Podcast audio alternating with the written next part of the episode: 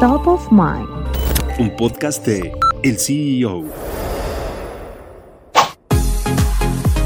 Netflix dio a conocer sus planes para un posible aumento de precio a su suscripción en 2024, en la sexta hoja del más reciente reporte trimestral de la empresa. En el cuarto trimestre de 2023, Netflix reveló un aumento de 13.1 millones de suscriptores, lo que representa su mayor crecimiento en un trimestre en la historia. El crecimiento se deriva en gran medida gracias a sus servicios con publicidad y su ardua campaña contra las contraseñas compartidas que comenzó en 2022. Netflix reporta 260.8 8 millones de suscriptores, pero esa cifra se espera que crezca con la llegada de deportes en vivo a catálogo. El servicio de streaming transmitirá en vivo los eventos de lucha libre Raw a partir del 2025, después de llegar a un acuerdo con la WWE por 5 mil millones de dólares.